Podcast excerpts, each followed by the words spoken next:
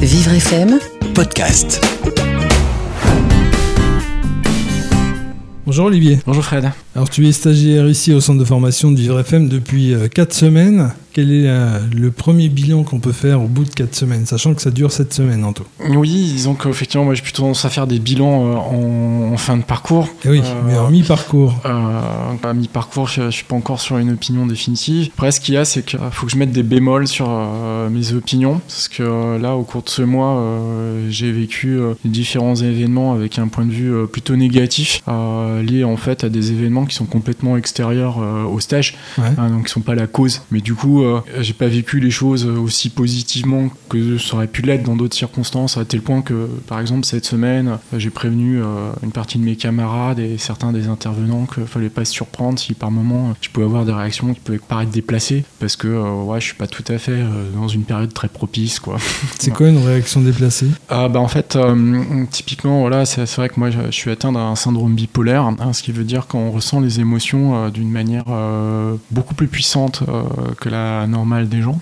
Dire dix fois plus puissante, c'est pas vraiment une exagération. Et ce qui fait que par moment, on va avoir des réactions bah, qui sont inhabituelles par rapport euh, au standard. Nous, on va pas s'en rendre compte parce qu'on va être dans notre humeur, ça va ressortir comme ça. Moi, par exemple, j'en discutais avec ma sœur hier. Une fois, au cours d'une formation, j'ai donné une opinion à un, des autres stagiaires. J'ai vu la personne s'effondrer devant moi, perdre presque une tête d'un coup, parce qu'en fait, j'avais dit euh, ma phrase qui paraissait objective avec un ton qui était tellement euh, brutal Mhm. que la personne, bah, était euh, frappée, quoi. Donc, euh, c'est ça qui est un peu délicat, c'est que euh, il y a besoin de se surveiller pas mal pour éviter justement ce, ce type de débordement. Mais quand la fatigue nerveuse est là et que aussi les événements font qu'on est un peu débordé, bah, des fois, bah, malgré tout, ça dérape, quoi. Voilà.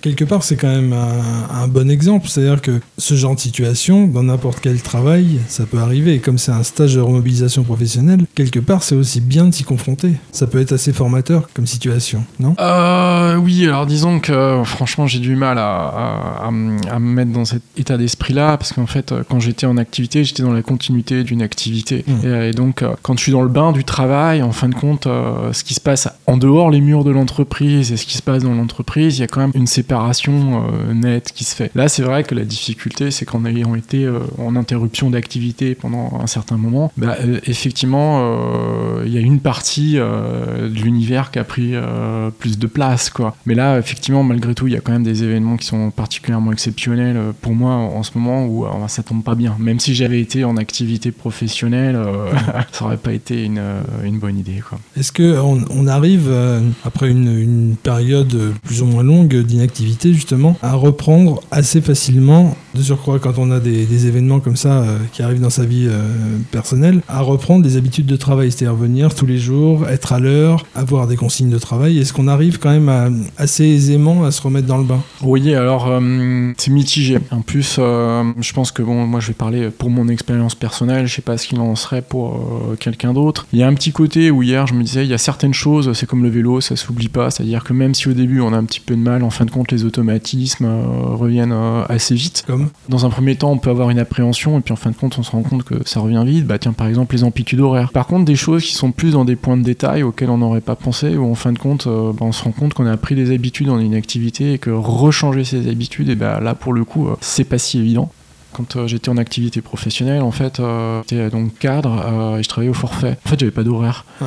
Donc, euh, sauf pour euh, des rendez-vous, euh, mais comme j'allais souvent en province ou mes intervenants venaient eux-mêmes de province, il y avait une notion de quart d'heure de politesse. Alors, le fait d'être à l'heure à 5 minutes près, moi, c'est une habitude que je n'ai jamais prise, quoi. Donc, Ouais. euh, là, ça, par exemple, c'est euh, effectivement un peu compliqué. En plus, je viens d'une culture euh, hispanique où les horaires sont pas tout à fait les mêmes en Espagne euh, qu'en France. À une époque, j'avais entendu un ancien président euh, parler des peuples libres du temps. Alors, c'est vrai qu'il y a des cultures dans lesquelles on n'a pas la montre euh, rivée euh, au coin de l'œil, quoi.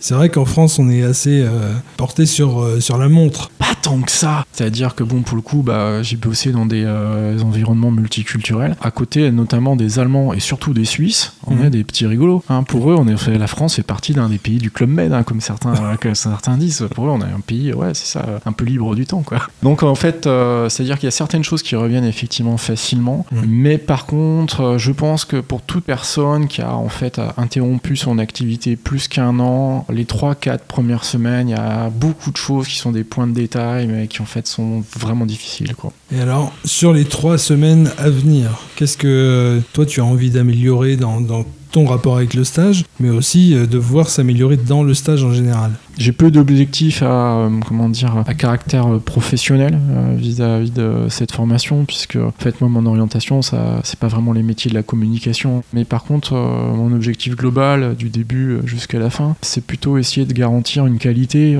les interactions à l'intérieur du groupe c'est-à-dire que là par contre c'est vrai que dans, mon passé professionnel j'animais des groupes de travail et ce qui est assez compliqué c'est en fait réussir à réfréner la volonté d'expression de certains pour que certains qui pour le coup ont plus de timidité puissent quand même exprimer leurs idées parce que parmi peut-être les peu d'idées qu'ils ont, mais il y en aura peut-être quand même une qui est brillante et qu'il n'y a que eux qui l'ont. Donc ça c'est quelque chose de compliqué de réussir à équilibrer ces, euh, ces rapports parce que la tendance naturelle des groupes humains c'est euh, que les moutons suivent le leader quoi. Donc quand il y en a un qui prend la place, ben, on est bien content de lui laisser toute la place. Et euh, si on veut que pour le coup il y ait des interactions qui se fassent avec des échanges d'idées et une richesse dans la production, ben, il faut réussir à équilibrer ça quoi. Pour moi c'est aussi quelque chose de compliqué parce que ma tendance naturelle elle est un petit peu à écraser les autres. On dit qu'il y a le cerveau reptilien qui a trois types de stratégies face au danger, euh, soit l'attaque, soit la défense, soit la fuite. Quoi. Et euh, moi, je suis plutôt dans l'attaque. Donc, euh, j'ai besoin de beaucoup me réfréner pour laisser la place aux autres de s'exprimer. Mais par contre, quand je le fais un peu trop, bah, il y a quelqu'un d'autre qui justement va commencer un peu me marcher dessus je ne supporte pas. Donc,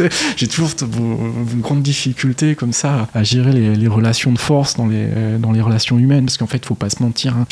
pour rigoler, souvent, je disais la communication est un art de combat. C'est-à-dire que réellement, à un moment, il faut réussir à stopper quelqu'un pour laisser la place à quelqu'un d'autre. Quoi. heureusement, je dirais sur ce que j'appelle le longtemps, on se rend compte qu'il euh, y a heureusement malgré tout un arbitre, une figure d'autorité qui permet d'instaurer ces ambiances. Et ben, en fin de compte, il y a un respect qui se crée entre les différents intervenants. Les relations deviennent très saines. Là, d'ailleurs, je trouve qu'au cours euh, des dernières semaines, euh, les relations dans le groupe se sont assez vite améliorées. Hein. je sais que moi, je crois que c'est la deuxième semaine où en riant, je suis arrivé en disant Oh c'est horrible, je me suis rendu compte ce week-end que vous m'avez manqué. Donc je me demande si je commence pas à devenir un peu dépendant, ça m'inquiète. Et euh, là maintenant, tu, euh, bah, justement, tu t'es bien habitué à eux et euh, tu arrives à trouver une place sans trop écraser les autres, sans, sans te faire écraser non plus. Mais écoute, c'est terrible alors que j'avais expliqué en sketch que c'est très important de, de, respecter ma place sur laquelle il y a mon nom sur l'étiquette. Encore hier, il y a quelqu'un qui s'était assis à ma place, donc c'est te dire que c'est vraiment un, combat de tous les jours. Quoi. je blague à, moitié. Non, ça va en fait. Ah, à moitié seulement alors. Oui, à moitié, mais en fait, cela dit, vraiment, moi, avant d'arriver en stage, euh, j'avais vraiment peur d'être confronté à des profils qui seraient euh, plus problématiques que les gens qui sont présents. Donc je suis plutôt euh, satisfait du groupe qu'on a. Je trouve que ça marche plutôt pas mal. Il n'y a pas de personnes avec qui j'imagine que je pourrais en venir aux mains parce que ça dépasserait les bornes. Alors que bon, c'est vrai que professionnellement, des fois, ouah, des personnes, ça a été chaud quoi. Mais les enjeux n'étaient pas les mêmes. Non, c'est sûr. Merci Olivier. Merci Fred. Vivre FM podcast.